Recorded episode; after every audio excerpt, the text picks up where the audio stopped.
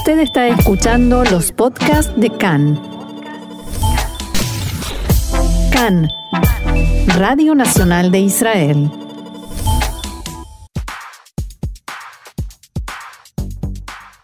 Aquí comienza Israel en la aldea global, actualidad más allá de las fronteras.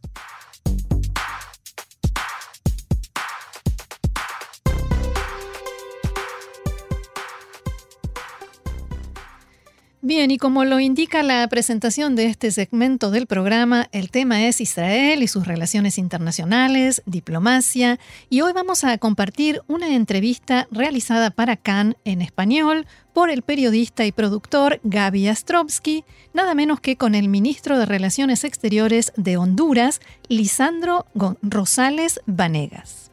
Buenas tardes, Lisandro, un gusto en saludarlo. Muy buenas tardes, David, buenas tardes a todos los amigos en Israel es importante para nosotros poder mantener este vínculo de comunicación, especialmente con verdaderos amigos como lo es el Estado de Israel.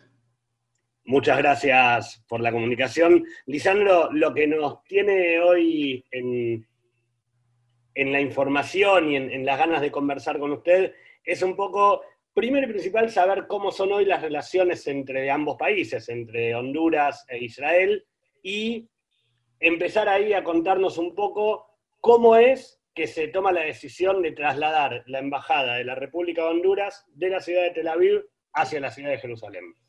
Bueno, con Israel mantenemos una relación de hace ya muchísimos años. Es una alianza eh, que hemos denominado de amigos cercanos eh, y yo creo que somos aliados estratégicos en muchas causas comunes. El traslado de nuestra embajada a, Jerusalén es parte de ese reconocimiento eh, del pueblo y gobierno de Honduras hacia Israel y Jerusalén, su capital, eh, y, creemos que eh, en vista de que, de que, Jerusalén es donde se realizan todos los actos eh, oficiales y están las oficinas gubernamentales, eso pues toma mucha importancia. Históricamente ha sido un desafío poder claramente identificar a Jerusalén como la capital de Israel, pero Honduras tomó esa iniciativa, al igual que Estados Unidos y Guatemala, de mover sus representaciones diplomáticas que se encontraban en Tel Aviv hacia Jerusalén. Eh, el, eh, eh, cada, cada extranjero que busca la historia de Israel, busca Jerusalén, su muro de los lamentos, la importancia que tiene para el pueblo judío Jerusalén, y como país en el proceso de desarrollo, tomar el ejemplo de Israel, pues nos potencia en muchos rubros y en áreas de conocimiento de los cuales ustedes han podido avanzar. Hemos podido ver muchos ejemplos de cómo Jerusalén, siendo la capital de Israel, ha potenciado a ese país en el tema agrícola, en el tema de tecnología, en el tema de educación, en el tema de salud, el tema de agua, que es algo vital para nosotros aquí en Honduras. Buenísimo. ¿Y cómo eh, sabemos que es una decisión que lleva un tiempo de planificación, pero que se da justo en los días cercanos a lo que fue la firma de un nuevo tratado de paz del Estado de Israel para con algunos países árabes. Entonces, queremos saber cómo se planificó esta decisión y cómo fueron también las repercusiones que han habido en, dentro de Honduras o a nivel internacional con aquellos países o con aquellos sectores eh, opositores que no simpatizan tanto con el Estado judío. Bueno, nosotros eh, realmente eh, lo empezamos a planificar desde el año pasado. El presidente se reunió con un grupo importante en Estados Unidos que se denomina AIPAC y él anunció que iba a hacer ese traslado de la embajada hacia eh, de Tel Aviv a Jerusalén. En septiembre, el 1 de septiembre, el día de la bandera en Honduras, decidimos que era momento de izar la bandera hondureña en Jerusalén y abrimos una oficina comercial y en, Jerusalén. Estuvimos presentes, estuvo presente el primer ministro Benjamín Netanyahu y otras autoridades eh, israelíes acompañándonos en la apertura de su oficina eh, comercial y fue el primer paso para lo cual Israel se comprometió y para el mes de marzo iba a aperturar una oficina comercial también en Tegucigalpa. Lamentablemente la pandemia llegó y eso pues detuvo y retrasó un poco nuestro proceso porque la idea original era que para el mes de junio eh, ambos países ya tuviéramos las embajadas en las capitales, tanto Jerusalén como Tegucigalpa.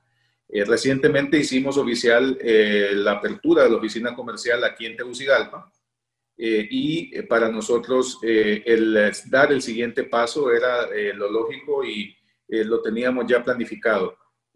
ante su pregunta de, las, de la oposición, siempre hay grupos radicales que no simpatizan con las ideas democráticas y de desarrollo que tenemos tanto Israel como Honduras, y especialmente algunos países que, que que no han estado alineados en este pensamiento democrático. Eh, nosotros eh, apoyamos mucho los acuerdos Abraham que Israel está haciendo a través de Estados Unidos. es importante el mantenimiento de la paz y como leí en algún lado yo, el último acuerdo de paz que se había firmado había sido hace ya más de 30 años y el firmar más de, de, dos en una semana ha sido bastante halagador para el pueblo israelí. Así que para nosotros eh, el apoyo que podamos darle a los acuerdos Abraham es importante porque también nos eh, pone en una posición eh, cerca de Israel, sabiendo de que cada paso que se da a través de la paz fortalece a los estados como lo está haciendo Israel en este momento.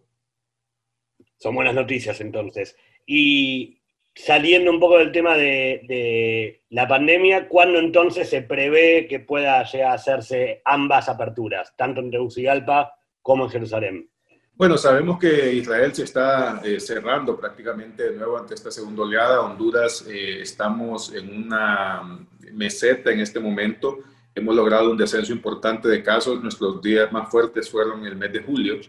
Eh, a finales de julio fueron cuando tuvimos prácticamente un 106% de ocupación en los hospitales. implementamos nuevas medidas en, el, en el sentido de acercarnos a la ciudadanía eh, con centros de triaje y brigadas médicas móviles que han estado visitando y, se mantiene pues muy activa. Hemos, eh, científicos hondureños, eh, médicos hondureños han implementado un tratamiento, dos tratamientos que se denominan maíz y catracho. Maíz es un tratamiento de medicamentos que se aplica en, en, el domicilio, en el hogar, y catracho ya son tratamientos que se aplican en, en hospitales, pero que han dado un extraordinario resultado en la reducción de tasa de letalidad Estuvimos en algún momento con un 13% de letalidad y en estos momentos nos encontramos 2.9, 3.0 eh, de letalidad eh, y eh, con un descenso en la cantidad de casos que se están registrando. Hemos visto y hemos hecho una apertura económica hace ya unas tres semanas hicimos también una apertura al transporte o abrimos el transporte y para hoy ya pasamos a una segunda fase de, de abrir la economía. esperamos que estas evolución que se está dando no nos genere eh, una afectación mayor, pero para eso ya se ha fortalecido el sistema. Eh, hemos venido eh, trabajando con los verdaderos héroes de esta pandemia, que son los médicos y personal sanitario en primera línea. y esto pues lo que hace es poner una acción que después del confinamiento que tuvimos en el mes de marzo, abril mayo, que fueron bastante estrictos, eh, pues eh, ha pasado una factura económica y ahora tenemos que hacer ese balance entre economía y salud, obviamente prevaleciendo el interés del ser humano, que es lo más importante. Es importante lo que está diciendo, sobre todo en, momentos en que aquí en Israel estamos cerrando todo nuevamente, tomar un poco la experiencia de ustedes. Un poco también le quería preguntar en qué situación social agarra a Honduras esta pandemia a nivel mundial. Bueno, lamentablemente eh, el impacto económico que nos ha generado es bastante fuerte. Eh, em, nosotros creemos que eh, el impacto, veníamos de un crecimiento económico importante en enero y febrero del año pasado con un cierre de la economía bastante importante, pero el golpe al Producto Interno Bruto ha sido bastante fuerte, arriba del 8% negativo, y esto pues nos da un gran desafío hacia poder salir de esta pandemia. Yo creo que eh, el, eh, el, eh, el, hecho de que podamos entrar en un rebrote o en una segunda oleada nos obliga a prepararnos, pero sabiendo de que ya un confinamiento total para un país con las dificultades económicas que tenemos, pues es bastante complicado. E hicimos medidas de compensación social, le llamamos Honduras Solidaria, y fue la atención de 1.2 millones de hogares de personas que se encontraban en zona de riesgo social en donde les dimos eh, por tres ocasiones eh, alimento por, por, un mes completo eh, para familias promedio de cinco personas. Así que fue una operación donde participaron las diferentes iglesias, participaron las Fuerzas Armadas, la policía. También repartimos nueve millones de mascarillas a todo, a cada ciudadano hondureño en una operación bastante fuerte, porque creemos que la prevención es lo más importante y la la conciencia en en la población de que así tenía que ser ha implicado que, que, tengamos que actuar rápido. pero el impacto social ha sido bastante grande. Estamos entrando en un proceso de reconstrucción social y económica que nos obliga a buscar alternativas que, creativas y aquí yo creo que eh, podemos todos compartir eh, las buenas experiencias, pero también las malas experiencias para no repetir los errores. Seguro, seguro que sí. Volviendo un poco a, las relaciones entre ambos países, como antes de despedirnos, saber un poco cómo planifican el futuro. Una vez abiertas las, las sedes, tanto en, Jerusalén como en Tegucigalpa, ¿qué acciones, qué, qué cosas hay planificadas para un futuro en las relaciones entre ambos países? Bueno, nosotros creemos que para antes de fin de año tendremos ya ambas misiones eh, eh, abiertas, o sea, ya tendremos embajador, bueno, de hecho ya tenemos embajador en Tel Aviv, solo sería trasladarlo a, Jerusalén y esperando que eh, Israel nos solicite el beneplácito para un nuevo embajador. yo creo que es importante que, que, tengamos esa claridad.